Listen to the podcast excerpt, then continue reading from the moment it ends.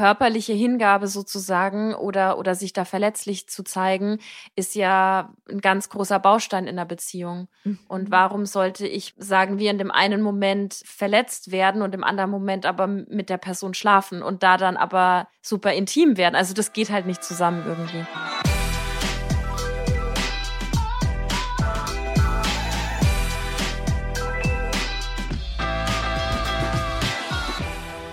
Hello Lovers, mein Name ist Annika Landsteiner und ich bin Autorin und Journalistin.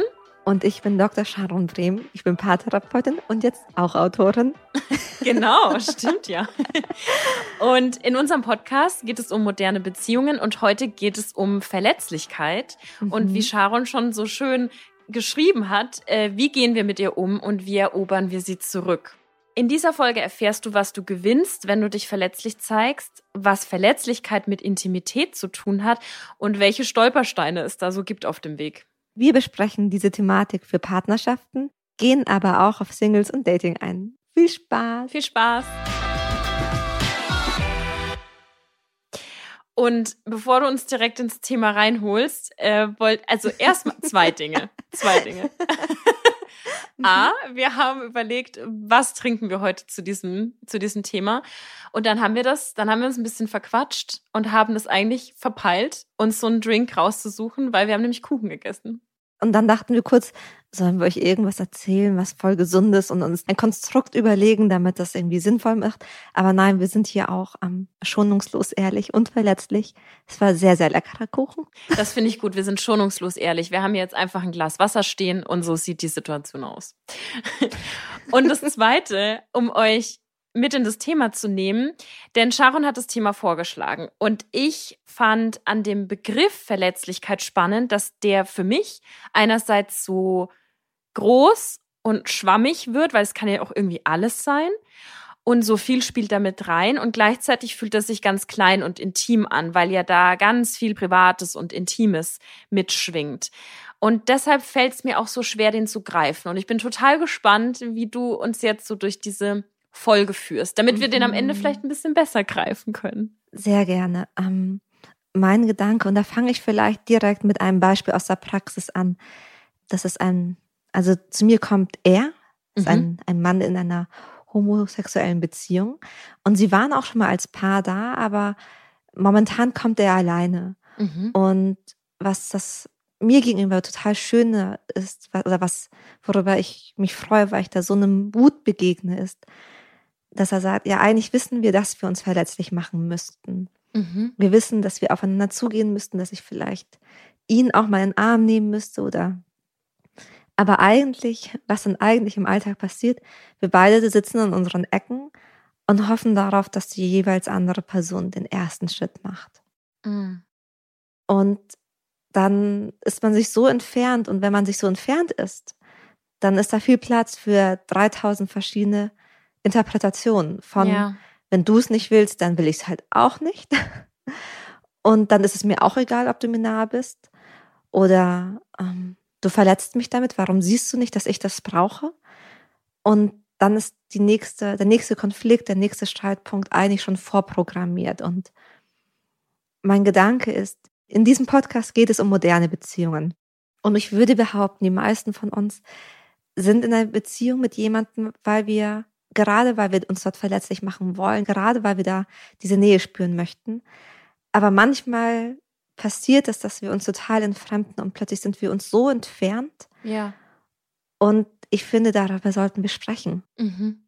Weil das ja auch ein Teil ist, den wir mitgestalten können oder wo ich mir zumindest wünsche, dass wir den mitgestalten können. Absolut. Ich ich kann dazu gerade gar nichts sagen. Ich finde, es ist, Verletzlichkeit ist ein sehr spannendes Thema und ich glaube auch was, was uns, wenn wir da mehr eintauchen, auch, glaube ich, merken, dass es uns viel mehr beschäftigt, als wir glauben, dass es uns beschäftigt. Ja, total. Also, ich glaube, hm, ich weiß nicht, ob das für, einfach für mich so total verständlich oder so offensichtlich ist, aber manchmal gibt es Paare, die nach außen hin total gut funktionieren mhm. aber nie streiten. Mhm. Und trotzdem sitzen die aber bei mir, weil ihnen dann trotzdem die Intimität fehlt. Ja. Und man sich nicht verletzlich macht. Aber fehlende Verletzlichkeit ist zum Beispiel auch bei Paaren ein Thema. Und das ist für mich war für mich als Paartherapeutin irgendwie spannend zu sehen, die viel miteinander streiten. Mhm. Ähm, so ein Beispiel, was ich zum Beispiel habe, ist, ähm, wenn Paare sich so dauernd Vorwürfe hin und her schmeißen. Also zum Beispiel wünscht sie sich mehr Sex von ihm. Mhm.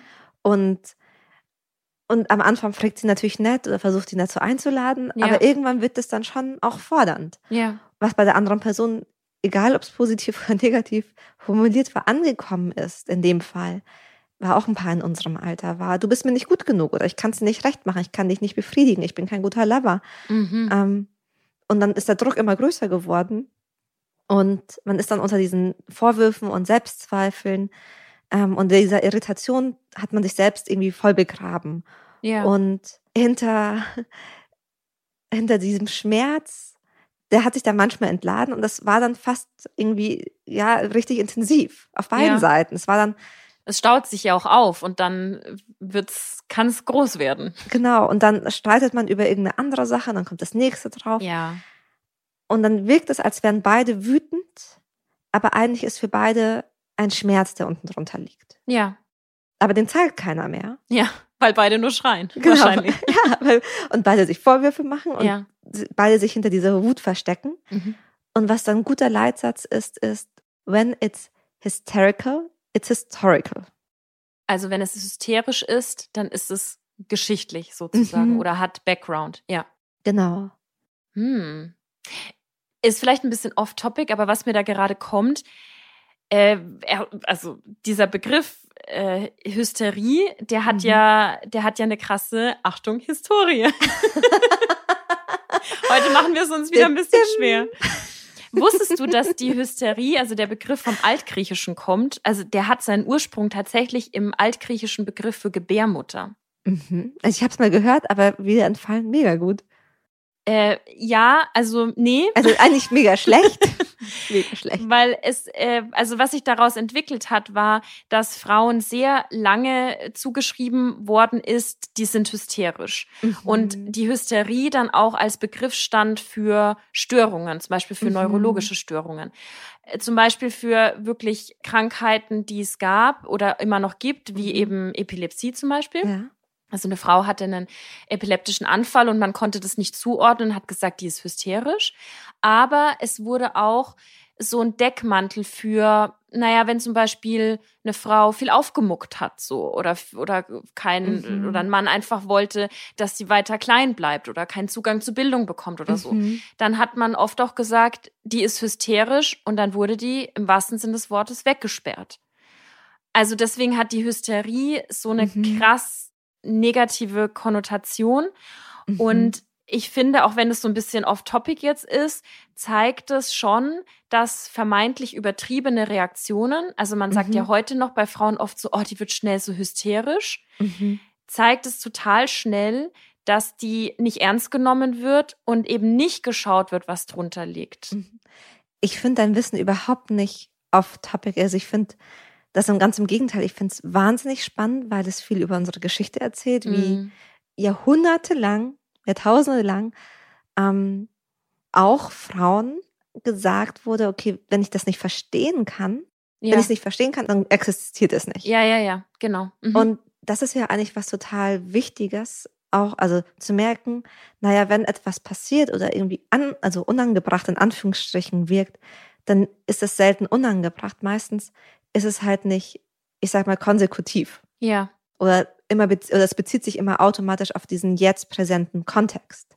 Also es kann sein, der Teller fällt runter ja, und die Person in Anführungsstrichen flippt total aus ja. und man denkt sich, hä, ist ja nur ein Teller. Mhm. Aber wenn man danach fragt, dann kann alles Mögliche dahinter stecken. Von mein ganzer Tag, die ganze Woche war gerade echt richtig, richtig schlimm und noch nicht mal das mit dem Teller kriege ich hin. Der Oder- Teller war der Trigger am Ende einfach. Also der ganze Tag war schon so am so on the edge und dann passiert halt noch diese eine kleine Sache. Genau. Oder ich habe ich habe eine total traumatische Erfahrung oder für mich traumatische, schmerzhafte Erfahrung mit einem Teller und meiner Herkunftsfamilie. Mhm. Keine Ahnung, vielleicht haben meine Eltern immer mit, mit Tellern Geworfen. Oh ja. Ja, das ist ein guter Punkt, was einfach auch alles hervorgeholt werden kann Mhm. durch vermeintlich kleine Beobachtungen, Begegnungen. Mhm. Ja, und wenn wir, wenn wir da offen sind und Menschen eine positive Intention erstmal hinter oder eine logische Intention hinter ihrem Verhalten auch erlauben, ja. dann gibt es uns die Möglichkeit, der Person näher zu kommen. Mhm. Gleichzeitig macht die andere Person sich ja verletzlich. Also wenn ich dir erzähle, oh, bei mir war das, sind, keine Ahnung, zerschlagene Teller damit verbunden, dass da dauernd geschnitten wurde. Ja. Oder ich muss dir erzählen, was alles, alles falsch gelaufen ist und hätte aber gern nach, weil ich das, ich halte mich ja selbst an dem Bild fest, dass bei mir alles gut läuft. Ja. Und jetzt hier so zerbreche in Anführungsstrichen, dann fühlt sich das wahnsinnig fragil an. Mhm. Absolut. Ja. Hattest du in letzter Zeit mal so einen Moment, wo du dachtest, oh, ich hätte mir da mehr Verständnis gewünscht oder ich hätte mir da gewünscht, dass da jemand, anstatt mir zu sagen, boah, das bist du aber hysterisch, in Anführungsstrichen, nachfragt? Also im Privaten habe ich das überhaupt nicht. Ich habe generell in Beziehungen im Freundinnenkreis nur Safe Spaces und ja. ich merke da total, dass selbst wenn jetzt nicht unbedingt nachgefragt wird, dass aber Emotionen nicht gedeckelt werden. Mhm. Und das, äh, ich glaube, das nehme ich auch zu oft als, als selbstverständlich wahr. Also jetzt, mhm. wenn ich auch mhm. mit dir eben darüber spreche, merke ich, dass das natürlich bei ganz vielen nicht der Fall ist. Nicht automatisch. Mhm. Das ist total schön. Ja. Das ist, also, weil du hast auch recht, das stimmt. Also tatsächlich ist das keine Selbstverständlichkeit. Ja. Und manchmal deckeln wir die Emotionen von anderen Menschen ja auch nicht böswillig. Nee, nee, klar. Also wir wollen dann vielleicht eher die Person beruhigen, weil wir glauben, oh, das ist ganz schlimm, wenn du dich da jetzt hineinsteigerst. Ja. Aber die andere Person fühlt sich da nicht ernst genommen. Ja. Oder hat das Gefühl, falsch zu sein. Das ist ja irgendwie total, also das was dann oft passiert, wenn man das Gefühl hat, ich kann mich dir nicht mehr zeigen, dann zieht man sich manchmal auch wieder zurück, weil man sagt, okay, hier ist eben nicht der Safe Space. Eben, eben. Also wenn du immer deckelst oder immer sagst, so hey, so schlimm ist es gar nicht, dann kommt man automatisch ins Wanken und dann öffnet man sich, wenn man sich überhaupt noch öffnet, dann lieber einer anderen Person als der Person, die da sowieso keinen Raum für macht. Also warum auch? Na klar. Ja. Aber ich glaube, wenn man dann sich zumacht und sagt, okay, ich kann mich dir emotional nicht mehr anvertrauen, ja dann fehlt auch andere Intimität. Ja. Also sowohl emotionale, aber auch manchmal körperliche.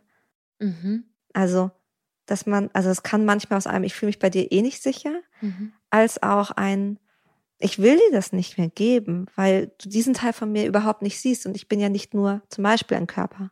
Ja, absolut. Also es ist ja körperliche Hingabe sozusagen oder, oder sich da verletzlich zu zeigen, ist ja ein ganz großer Baustein in der Beziehung. Mhm. Und warum sollte ich mich, sagen wir, in dem einen Moment äh, verletzt werden und im anderen Moment aber mit der Person schlafen und da dann aber super intim werden? Also das geht halt nicht zusammen irgendwie. Ja, also das fällt, also ich glaube, das ist halt wahnsinnig schwer und mhm. mh mm, also ich kann verstehen, es gibt manchmal auch natürlich Situationen, da braucht da, also da lebt die Sexualität auch davon, dass man sich unsicher fühlt. Mhm. Ähm, darüber kann man auch nochmal reden, streiten, diskutieren. Aber für die meisten ist zumindest das Gefühl von, ich kann hier ich sein, mhm. ein ganz, ganz wichtiger Punkt. Oder ich werde hier akzeptiert mit allem, was ich tue. Ja. Ähm, meine These ist auch, wir können keine Intimität spüren, wenn wir uns nicht auch verletzlich machen. Ja, Sharon, da, alles, was du sagst, klingt so schön und so nachvollziehbar. Ich frage jetzt aber trotzdem mal ganz blöd, was bringt es mir, wenn ich mich verletzlich zeige? Naja, also zum einen, was passiert denn, wenn du dich nicht verletzlich machst? I'm lonely. ja, also, also wenn du nicht wüsst, stell dir vor, ich habe ich hab super große Angst vor großen Hunden. Mhm total utopisch, aber stell dir vor, ich hätte. Weil deine Eltern haben einen sehr großen Hund. Naja, so das ist ein kleiner, na wurscht. okay. Aber, und dann sind wir irgendwo und jedes Mal, wenn dann so ein großer Hund kommt, dann schaue ich den irgendwie verachtend an. Und mhm. du bist ein Hundeliebhaber und denkst dir, was für eine komische Frau. Ja, also ich versuche es mal zu übersetzen. Es ist natürlich dann auch schwer, dich wirklich kennenzulernen, wie du tickst, auf was du Bock hast. Also im schlimmsten Fall wenn wir ein Paar wären und ich würde sagen, hey, ich bringe einen Hund mit nach Hause und du denkst dir, mhm. ja, fuck, ich hätte in den letzten fünf Jahren vielleicht mal sagen sollen, dass das keine gute Idee wäre. Ja, total. Man fühlt sich halt nicht mehr wie ein Team. Ja. Und man kann halt auch nicht mehr gemeinsam interagieren. Mhm. Also, wenn ich nicht weiß, was du möchtest, oder du nicht weißt, was ich möchte, dann können wir dann können wir irgendwie nicht gut funktionieren. Mhm. Und wir sind ganz schön einsam. Ich Ja. glaube, und wir entfremden uns. Also ich merke auch, wenn dann diese Intimität und diese Verletzlichkeit fehlt, Ja. also dieser, dieses, wir gehen ja ein Risiko damit ein. Aber dann passiert es auch manchmal, dass man der anderen Person egal wird, weil die Mhm. natürlich dann auch davon getriggert wird. Die denkt Ja. sich halt, gut, wenn du das mit mir nicht mitteilen möchtest, sondern immer mit deiner besten Freundin, deinem besten Freund, oder wenn du mir nicht körperlich nah sein willst, naja, wenn es dir egal ist, dann bist du mir halt auch egal. Mhm. Und das habe ich dann auch schon erlebt, dass dann Leute sagen, ja, wenn ich dir egal bin, dann greift man in Diskussion oder im Streit auch zu Strategien, die das Wohl der anderen Person echt ignorieren. Mhm. Weil sie sagen, ist ja eh egal. Ja. Trifft dich ja nicht. Ich bin ja eh nicht so wichtig. Ja. Ich fühle mich da auch ein bisschen an, also lass uns in dem Bezug mal kurz auf Singles gucken. Hast du nicht auch das Gefühl, dass so viele Menschen beim Dating zum Beispiel sich eben nicht unbedingt verletzlich zeigen und ganz viele auch mauern. Es gibt so viele Begriffe mittlerweile wie eben Ghosting, also dass Mhm. man Menschen, dass man sich nicht mehr zurückmeldet, vielleicht weil es plötzlich zu intim wurde oder weil man kein Mhm. Interesse hat. Es gibt auch Catfishing, wo Mhm. Menschen an eine andere Person geraten, die aber im, im realen Leben ganz anders ist. Also Mhm. Menschen, die sich für jemand anderen ausgeben. Mhm. Und da stecken ja auch Strategien dahinter. Und gleichzeitig haben wir aber so viele Möglichkeiten und Reize in dieser ganzen Welt, äh, um um uns nicht festlegen zu müssen und tragen aber diese ganzen Verletzungen mit uns, die wir nicht verarbeitet haben. Hast du da so Ideen, wie man vielleicht auch im ersten Schritt beim Dating lernt, also im Kennenlernen, wie man sich Mhm. verletzlich macht? Also erstens, das, was du sagst, ist total, ist leider tatsächlich die Realität. Es gibt da schon, ich glaube, wir alle haben inzwischen so viel Angst zu zeigen, was wirklich, wirklich in uns passiert. Aber ich habe auch das Gefühl, dass diese Schutzmechanismen, die wir manchmal aufbauen, Verlieben und Dating erst so kompliziert machen. Mhm. Also wäre Ghosting nicht eine Strategie, die in Ordnung ist, oder würden weniger Leute ghosten, dann, dann würde es sich vielleicht besser anfühlen. Dann wären wir vielleicht mutiger und würden sagen, hey, das tut mir leid. Ich will dir kein schlechtes Gefühl geben, aber ich merke, das ist nicht für mich. Ja. Wäre viel mutiger, wir Ja. machen uns damit verletzlich und in Anführungsstrichen angreifbar. Die Person kann ja dann sagen, oh, wie arrogant oder was auch immer. Ja. So ist unsere Angst. Aber eigentlich wäre das eine andere, wäre das eine, für mich aus meiner Empfindung, ehrlichere und schönere Welt. ja. Genauso wie Catfishing. Ja. Und mh, Sue Johnson hat dann sagt, das ist das ultimative menschliche Dilemma. Entweder du riskierst nichts, aber dann bleibst du für immer alleine, Ja. oder du riskierst etwas, aber hast auch das Risiko, dass du vielleicht verletzt wirst. Mhm. Und diese Entscheidung kann ich niemandem abnehmen, aber Mhm. ich für meinen Teil weiß, dass es mir auf dem Weg zu einer glücklichen und sicheren Beziehung total geholfen hat. Ich weiß nicht, wie es für dich war, Mhm. Mm, aber ich erinnere mich zum Beispiel an, an frühere Dating-Bilder. Habe ich oft Bilder von mir reingestellt, auf denen sehe ich dann so ein bisschen aus wie so eine femme fatale, weißt du? Mhm. Ah, Aber ich glaube, ich muss niemandem erzählen, dass ich halt in echt Der Kuschelbär bist. Da bin ich ein Kuschelbär, da laufe ich ungeschminkt rum, da, keine Ja. Ahnung. Ich rede auch mal gern bei so einem Rotwein über ganz schwere Themen, Ja. aber ich mag auch manchmal albern sein Ja. und keine Ahnung. Aber allein das ist schon so ein Punkt, sich albern zu zeigen. Ich finde Albernheit was total Schönes, weil es hat was Kindliches und wir haben das in der Ernsthaftigkeit des Lebens total vergessen. Und ich werde sehr schnell sehr albern und habe aber oft die Angst, dass ich dann unterschätzt werde. So, na, die ist das alberne Mädchen, die macht aus jedem zweiten einen Witz. Ist jetzt natürlich auch nicht so, aber du wirst ja sehr schnell in unserer Gesellschaft in Schubladen gesteckt. Und du willst ja so Mhm. komplex dich zeigen, wie du bist, im besten Mhm. Fall. Ich will ernst genommen werden. Ich will gesehen werden, dass ich Dinge weiß. Und gleichzeitig will ich aber auch einen richtig dreckigen, blöden Witz machen dürfen, ohne dass mein Gegenüber gleich sagt, so, ah, die ist so und so. Anni, ja, du sagst es total, also mir spricht es aus der Seele. Ähm, das ist, und es ist so spannend, weil eigentlich würde ja niemand sagen, ja, mit Albernheit macht man sich verletzlich, aber auch mit so einer Facette von einem. Ja, haben wir manchmal Angst, wir machen uns verletzlich und uns werden Dinge abgesprochen, die uns aber auch wichtig sind. Ja. Aber wenn du es nicht zeigst, Gott, Anni, wenn du diese alberne Seite nicht von dir zeigen würdest, es wäre auch ein trauriger Ort. Ja. Ja, schon, oder? Dieses Wohnzimmer wäre ein trauriger Ort. Ja. Bevor wir diesen Ausflug ins Online-Dating abschließen, ich habe einen Wunsch an dich.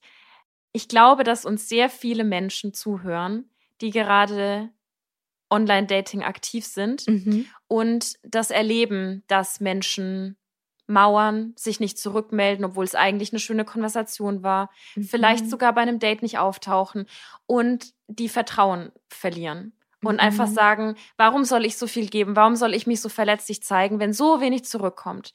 Kannst du irgendwas an die rausgeben? Also. also der erste Gedanke, den ich gerne mitgeben würde, ist, dass ich natürlich verstehe, ich glaube, wir alle, wir beide verstehen, dass es eine nicht so leichte Welt ist. Und es tut weh und man hat dann Angst und es ist nicht sehr schön, wenn man schon mal verletzt wurde. Und das zweite ist, diese Welt, in der wir leben, wir machen die Regeln schon auch selbst. Und ich glaube, ich würde es die, die These in den Raum stellen, dass umso mehr wir diese negativen Muster selber praktizieren, umso wahrscheinlicher ist es auch, dass wir es auf der anderen Seite mal gespiegelt bekommen. Mhm. Und natürlich kannst du nicht, keiner von uns kann Verantwortung für das Verhalten einer anderen Person übernehmen. Und es hat nichts mit dir zu tun, wenn die andere Person zu einer Schutzstrategie greift, die sich am Ende für dich schmerzhaft anfühlt. Aber es ist kein Makel von dir, es ist nicht deine Schuld. Aber du kannst für dich entscheiden, wie gehe ich und wie forme ich diesen Platz. Voll schön, ja. Also, also für mich war das zum Beispiel so, als ich gemerkt habe, ich gehe, will online daten, dass ich den Leuten schon immer geschrieben habe, wenn ich gemerkt habe, das funktioniert nicht. Ja. Weil ich mir dachte, das ist halt, das bin halt ich und dafür trage ich Verantwortung. Und wenn ich noch nicht, also wenn ich von mir weiß, ich mache das nicht, ja. wie kann ich dann von irgendwem anderen erwarten, dass er das tut? Ja. Cool. Vielen Dank dir. Wollen wir zurück in die Beziehung springen? ja, lass uns zurück in die Beziehung springen. okay. Ähm, eine Frage, die ich, die ich gerne beantworte, über die ich wirklich gerne mit euch reden würde, auch mit dir reden würde, ist die Ja. Frage, wie können wir denn im, im Alltag Verletzlichkeit zurückgewinnen? Gerade dann, wenn wir als Paar total gut funktionieren und wir einfach nicht mehr miteinander reden. Mhm. Ich habe tatsächlich, ich habe ein Spiel mitgebracht. Es gibt tatsächlich in, inzwischen ganz, ganz viele Spiele auf dem Markt, die einem die Möglichkeit geben, ein bisschen sich Fragen zu stellen, die mal außerhalb vom Alltag sind. Und ich bin von diesem Spiel total begeistert. Ich nenne es jetzt nicht, weil sonst ist es, glaube ich, Werbung. Ja. Aber es hat einen Emmy gewonnen und ich finde es total toll. Und hier haben wir, es gibt verschiedene Versionen und das ist, ich würde sagen, schon eine Version, die ein bisschen tiefer geht und Ja. auch so ein bisschen nach härterem Tobak. Aber lass uns doch beide mal so eine Karte ziehen. Wir ziehen so eine Karte und während wir ziehen, möchte ich auch nämlich dazu sagen, weil man sich oft nicht traut, Fragen zu stellen, eben wenn man an diesem Punkt ist von, wie zeige ich mich verletzlich, kauft solche Spiele. Macht da was Spielerisches draus und zieht die Karte, weil dann steht die Frage drauf, die, weil, wisst ihr, dann, dann müsst ihr nicht so, oh, ich trage diese Frage seit Jahren mit mir rum. Ah, nee, hier steht sie und ich bin ganz unschuldig. Ich muss sie dir jetzt stellen. also macht da einfach ein Spiel draus. So. Was steht bei dir drauf, Anni? Bei mir steht drauf, also die sind auf Englisch, deswegen übersetze ich jetzt mal äh, direkt. Was ist das Letzte, das passiert ist, dass unser Vertrauen in die andere Person, also unser gemeinsames Vertrauen, herausgefordert hat? Oh, spannend. Also wenn ich das auf Beziehungsebene beantworte, dann ist es, glaube ich, also das Letzte auf jeden Fall unser Hund, der gekommen ist, unsere Hündin, Mhm. weil wir uns da ganz viel eingrooven mussten in Erziehungstechniken. Also Mhm. zum Beispiel, du kommst heim von der Gassi-Runde und teilst was mit mir und siehst es so und so oder interpretierst es so und so und ich aber vielleicht anders und wir müssen dann aber Mhm. überlegen, ähm, mit welcher Methode arbeiten wir Mhm. zum Beispiel. Und auch für mich auch so ein Teil von Loslassen. Also zum Beispiel, wenn mein Freund auch mit ihr den ganzen Tag unterwegs ist, drauf zu vertrauen, mhm. der kriegt es hin, der denkt, sie hat am Anfang ganz viel Medikamente bekommen, weil sie von der Straße kam, der denkt an die Medis, solche Sachen. Also es war, es war halt mhm. unterm Strich eine komplett neue Situation mhm. und deswegen wurde, musste das Vertrauen auch neu getestet werden. Macht Mega, das Sinn? Das ja, macht ne? total ne? Sinn. Und ich, was ich an deiner Antwort so liebe, das klingt fast so, als könntet ihr dann, also diese Herausforderung und dieses Challengen, gleichzeitig, also habt ihr es ja gut hingekriegt. Und das ist ein neues Level an Vertrauen dann gebracht hat. Ja, also wir hatten tatsächlich die Tage, diese Situation, wo ich so meine Fragen gestellt habe und mhm. alles so mhm. abgefragt habe. So, na, hat sie das bekommen, hat sie das, das, das. Und er hat mich vor der Fragestellung unterbrochen und immer gesagt, ja, ja, schon erledigt, ja, ja. Und dann musste ich so lachen, weil ich gemerkt habe, okay, Annika, bitte, gib ihm jetzt mal einfach ein bisschen Credit, so. Es, ist, es hat alles geklappt.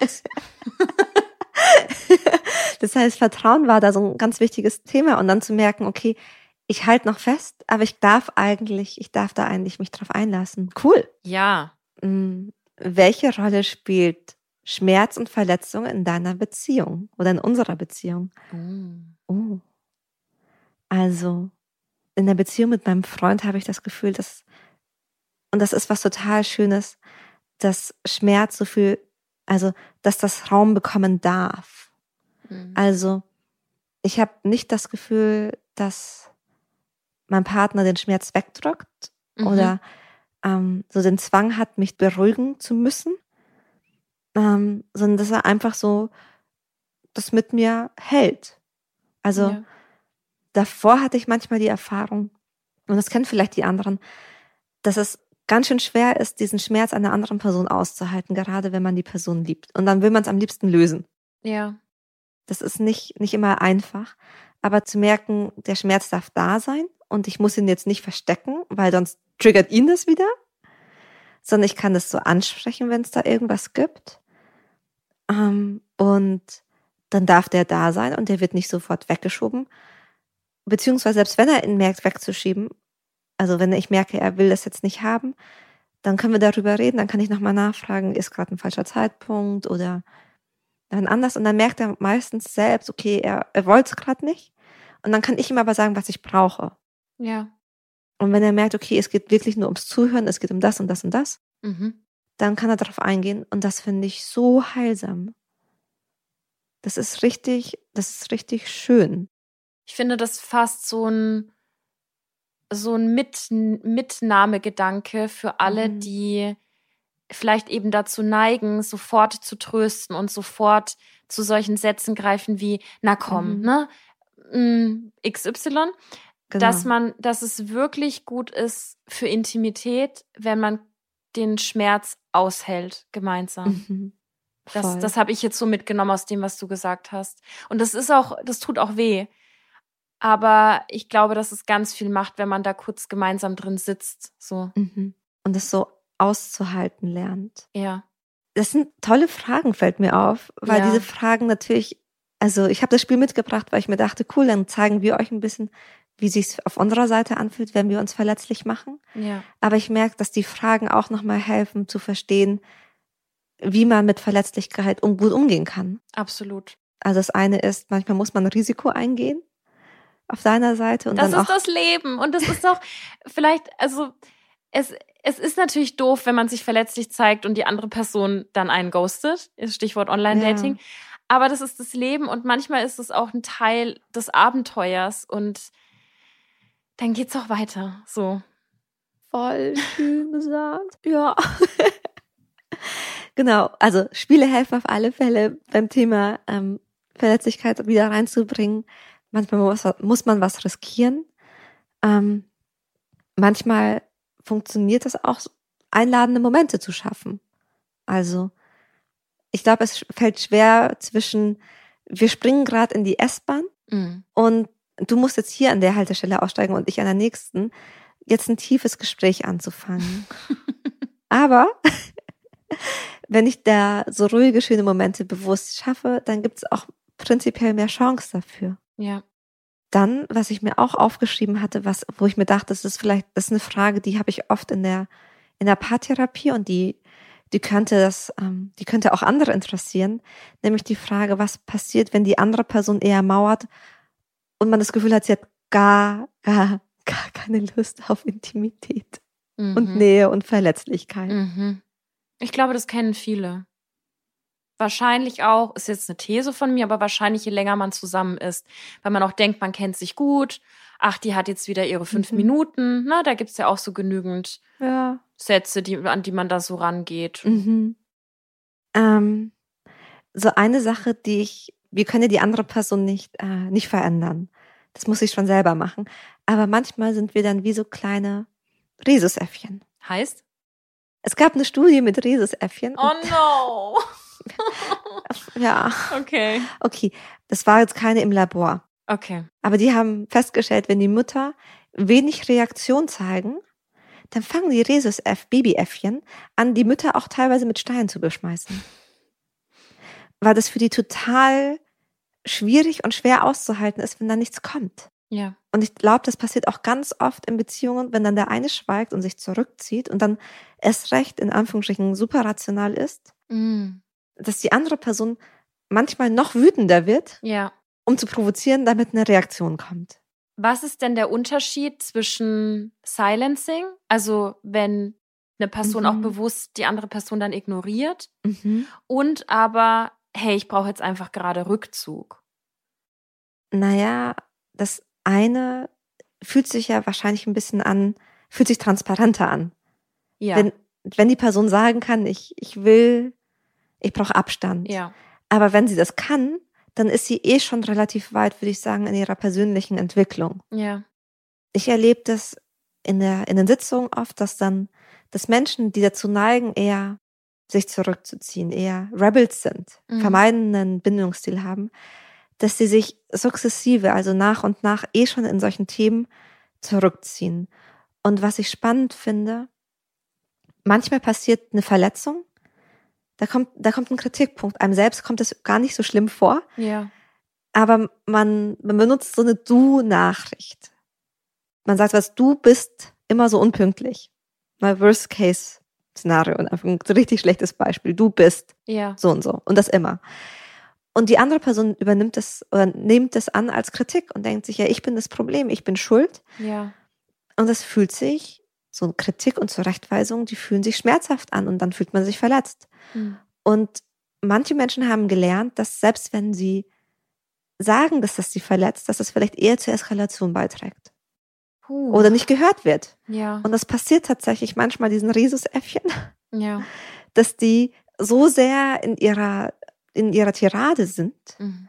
indem ich versuche dir zu erklären, was mich verletzt, was mich stört, was mich auch immer. Mhm dass sie übersehen, dass irgendwann eine Verletzung passiert ist. Mhm. Und die andere Person an dem Punkt sich einfach nur zurückzieht und, und plötzlich merkt, ich kann gar nichts sagen und dann ist da einfach Ruhe. Und aus dieser Verletzung heraus und dem, ich kann das noch nicht mal ansprechen, fühlt sich das dann oft bei der anderen Person so an, du bestrafst mich. Ja da das so komplex ist, weil jetzt so mein Bauchgefühl ist der erstbeste Schritt, erstmal aus der Situation rauszugehen und erstmal vielleicht, also dass vielleicht beide sich zurückziehen. Mhm. Also ein bisschen Ruhe reinbringen kann in den Situationen tatsächlich helfen. Ja. Ähm, was schwierig ist, wenn ich dann der anderen Person auch noch Vorwürfe mache und sage, deine Schutzstrategie ist doof. Mhm. Weil die Person ja eh schon quasi das Gefühl hat, sie wurde vielleicht auch ungerechtfertigterweise kritisiert, mhm. beschimpft, mhm. verletzt. Und dann denkt sie sich, ja, jetzt kann ich es erst recht nicht sagen, weil du mich ja überhaupt nicht akzeptierst. Ähm, was in solchen Situationen hilft, ist tatsächlich Selbstreflexion. Also kann helfen. Manchmal hat man ja auch wirklich nichts falsch gemacht, aber wenn it's hysterical, it's historical. Und das gilt auch für solche intensiven Rückzugsmanöver. Ja.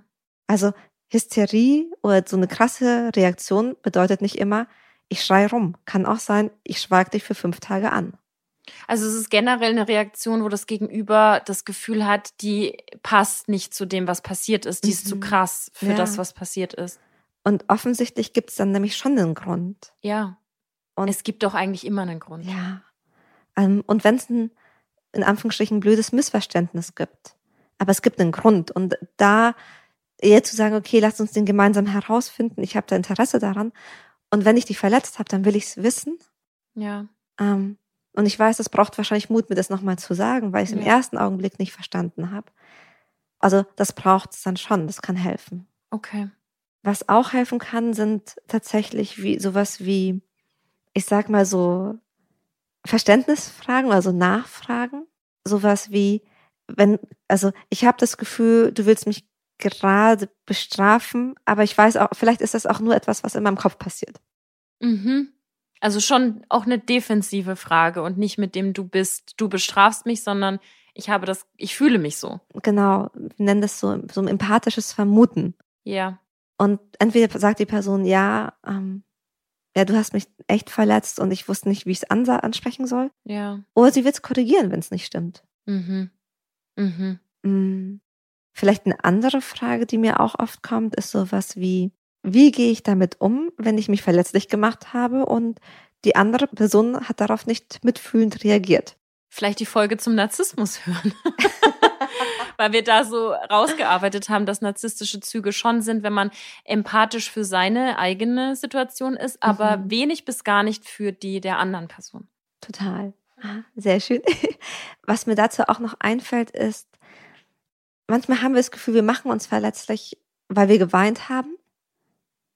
Nicht immer sind Tränen ein, ich mache mich verletzlich. Was meinst du? Manchmal haben Tränen sowas Vorwurfsvolles. Ja, also maybe, aber wie finde ich das heraus, sowohl mein Gegenüber als auch ich selber? Mm. Also das Gegenüber merkt es ganz schnell, Okay. weil das Gegenüber dann trotzdem das Gefühl hat, es kann nicht näher kommen. Mm. Und vorwurfsvolle Tränen sind sowas wie, also so in Anführungsstrichen, was häufiger vorkommt, sowas wie man weint und sagt, aber du darfst mich nicht trösten. Mhm. Aber lass mich in Ruhe. Man weint und Tränen sagen ja eigentlich, komm mir näher, aber man sagt, ja, du geh weg. ja, Lass mich in Ruhe, lass mich allein. Ich will jetzt nicht. okay. Weil man dann mit solchen Sachen der anderen Person sagt, ich bin eigentlich noch, ich bin so verletzt und du kannst es gar nicht gut machen. Mhm. Also man gibt der anderen Person da gar nicht die Chance, näher zu kommen. Mhm. Da darf man Verantwortung für sich selbst übernehmen. Mhm. Wenn man so jemand ist, der das tut, dass man in diesem Moment auch Mixed Signals sendet. Okay. Ähm, Wie verhält man sich dann am besten? Naja, entweder man sagt sowas wie, ich brauche mal einen Abstand, weil ich noch wütend bin. Ja. Oder es gibt noch Themen, die mich echt wütend machen. Ich würde die gerne ansprechen, ja. wo ich, wo ich das Gefühl habe, da ist Unrecht passiert. Oder, ähm, also offensichtlich, wenn man dann noch so einen Vorwurf hat, dann ist da ja noch eine Wut da. Und diese Verletzung, ah, wie soll ich das sagen? Es ist, ich glaube, für die andere Person ist es einfach total schwer zu verstehen, was sie machen soll.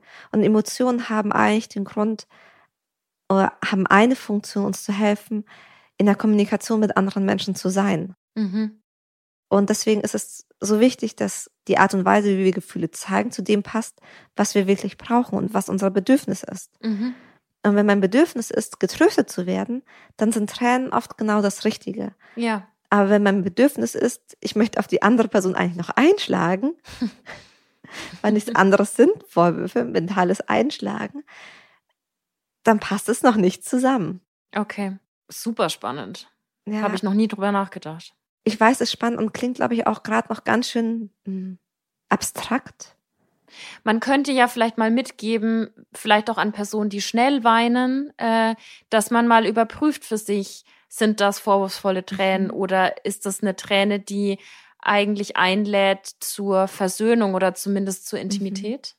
Oh ja, das ist eine gute Frage. Jetzt, wo du das ansprichst, ähm, ich habe da keine Quelle im Kopf, aber ich habe mal gehört, dass für manche Menschen es leichter ist, Wut zu zeigen und für andere Menschen es leichter ist, Trauer zu zeigen, weil diese Emotionen sich sehr, sehr ähneln, Mhm.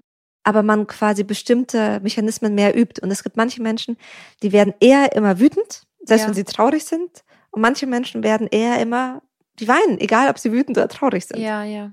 Weil die jeweils andere Emotion nicht erwünscht war. Ja. Aber vielleicht da auch, um das mitzugeben, wenn man sich gut kennt, dann weiß man auch, wie der Partner so tickt bei so in solchen Momenten. Und wenn man zum Mhm. Beispiel weiß, okay, meine Partnerin, mein Partner ist per se nah am Wasser gebaut, dann kann man das auch besser einordnen. Mhm. Weil grundsätzlich, wenn zum Beispiel eine fremde Person weint, dann ist man ja sofort so im Notfallmodus. Und ich will es überhaupt nicht verharmlosen, aber ich bin zum Beispiel sehr nah am Wasser gebaut. Und ich weine auch sehr schnell, ich weine, ich weine bei, bei Weihnachtswerbespots super schnell. Und dann ist es aber auch sofort vorbei. Mhm. Und deswegen muss die andere Person, sei es jetzt eine Freundin oder mein Partner, Mhm. nicht sofort springen und oh mein Gott. Deswegen Mhm. auch dafür eigentlich, ähm, was ich jetzt so in dieser Folge für mich gelernt habe, ist deswegen Verletzlichkeit und Mhm. Intimität wichtig, weil wenn du dich so gut kennst, dass du das einschätzen kannst, Mhm. was das ist, dann kannst du auch manchmal so ein paar Schritte überspringen und weißt Mhm. eigentlich gleich, okay, wie kann ich das einordnen? Das hast du voll schön gesagt. Also, es ist eigentlich eine Erleichterung im Alltag. sich Genau. Also, wenn ich, weil hätte, hätte dein, dein Partner nicht irgendwann mal gelernt, uh, wenn sie weint, dann kann es auch das bedeuten. Mhm. Aber dafür musstest du ihm das ja auch irgendwann mal zeigen oder erklären. Eben, eben, ja. Ne? ja. cool. Sehr cool, sehr cool. Ähm, ich habe noch eine Reflexions, eine Reflexionsfrage, die ich, glaube ich, gerne mitgeben würde. Für all diejenigen, die sich jetzt denken, ich finde es schön und gut, aber ich weiß gar nicht, wo ich da anfangen soll. Ja. Eine Frage, ähm, die ich so mitgeben kann, da kann man, die kann man mal sacken lassen, ist sowas wie, was ist etwas, das ich dir schon lange sagen wollte, aber es noch nicht erzählt habe? Und warum? Ich finde daran vor allem das Warum spannend. Warum? Weil dann genau das passiert, was du jetzt mit mir machst. Ich muss überlegen, warum ich etwas nicht erzählt habe. Mhm. Und dann geht's weniger um die Sache, sondern habe ich mich versucht zu schützen? Mhm. War es ein Geheimnis? Ist es eine Form von Privatsphäre? Ist es was, wofür ich mich schäme? Mhm. Habe ich Angst vor der Reaktion? Also da komme ich ja eigentlich dann dahin, was ich beschützen will. Mhm. Oh, weißt du was? Ich als Paartherapeutin, ich liebe Blockaden. Wow. Und das ist ja so ein, da- das hindert mich. Also es ist ja keine Blockade, Blockade, ich kann das gar nicht, aber so kommt man nicht drüber. Weil ich, das sind ja die spannenden Momente. Ja, So da, da, hier entsteht ja Wachstum und Heilung. absolut. Geil. Ich baue jetzt eine schlechte Brücke, damit Wachstum und Heilung entstehen kann. Fassen wir hier nochmal die Folge zusammen. Meine erste Erkenntnis ist, dass durch das Zeigen von Verletzlichkeit, wie auch immer die aussieht, Intimität entstehen kann. Und Intimität, was ist das Nährboden für eine, für eine schöne Beziehung? Mhm. Und da kann ich dein, dein Learning direkt anschließen, weil ich das total schön fand, dass du diesen Aha-Moment mit uns geteilt hast. Ähm, Verletzlichkeit hilft uns on the long run auch in der Beziehung besser funktionieren zu können, weil wir uns gut kennen und besser einschätzen können und auch die Chance da ist, sich immer wieder neu kennenzulernen. Ja. Also eine, ein Satz, den ich gerne wirklich mitgebe, mit positiver Intention auf auch in Anführungsstrichen irrationale große Emotionen einzugehen. When it's hysterical, it's historical. Ja. Das Ähm. ist wahnsinnig wichtig. Finde ich super. Äh, Stichwort mit, dem Trä mit den Tränen, das fand ich ganz spannend, dass man Mhm. vielleicht wirklich mal für sich und vielleicht nicht nur Tränen, sondern generell sich mal analysiert, wie man eigentlich reagiert. Weil oftmals reagiert Mhm. man ja immer recht gleich. Also man hat ja so Mhm. seine Muster, dass man die Mhm. vielleicht mal überprüft. Oh ja. Und es macht auch Spaß. Es macht doch Spaß. Es macht auch Spaß, sich selbst besser zu verstehen. Und die Reflexionsfrage, die wir am Schluss gestellt haben, war, was ist etwas, das ich dir schon lange sagen wollte, aber noch nicht erzählt habe und warum? Und für Anni war vor allem das Warum wichtig und ich würde auch sagen, das ist wichtig. Wichtig. Sehr gut. Cool. Dann haben wir das ganze ja zusammengefasst. Wir hoffen, dass es euch gefallen hat. Meldet euch bei uns, wenn ihr wollt. Wir sind auf Social Media zu finden, so wie wir heißen. Und ich glaube, du wolltest noch was sagen. Genau. Ich sag mal, Annika Landsteiner und Sharon Brehm. Ja, so heißen wir. Ne? So heißen wir. So heißen wir. Also, das ist mir echt ein Anliegen. Ähm, ich weiß, wir haben vor allem weibliche HörerInnen. Mhm. Und ich würde mich so freuen, wenn wenn das, was wir hier besprechen, nicht nur etwas ist, was noch mehr zu dieser Care Work, die viele Frauen sowieso in Beziehungen übernehmen, reinfließt, sondern etwas ist, was uns in unseren Beziehungen gegenseitig inspiriert. Und meine Rückmeldung von den, den Boyfriends von, äh, von Partner, äh, von Frauen, für die war das oft sehr, sehr spannend, dann einen anderen Blick zu bekommen. Und das ist ja das Ziel. Ich, also ich weiß nicht, wie es dir geht, aber ich glaube, wir uns würde es total freuen, wenn es da einfach mehr Austausch gibt und wir das gemeinsam besprechen können. Absolut. Es sollte nicht die Arbeit äh, der Frau sein oder der weiblichen Zuhörerin, sondern es wäre total schön, wenn mehr Männer einschalten und vielleicht das auch weiter teilen, je nachdem. Geil. Dann goodbye, lovers. Goodbye, lovers.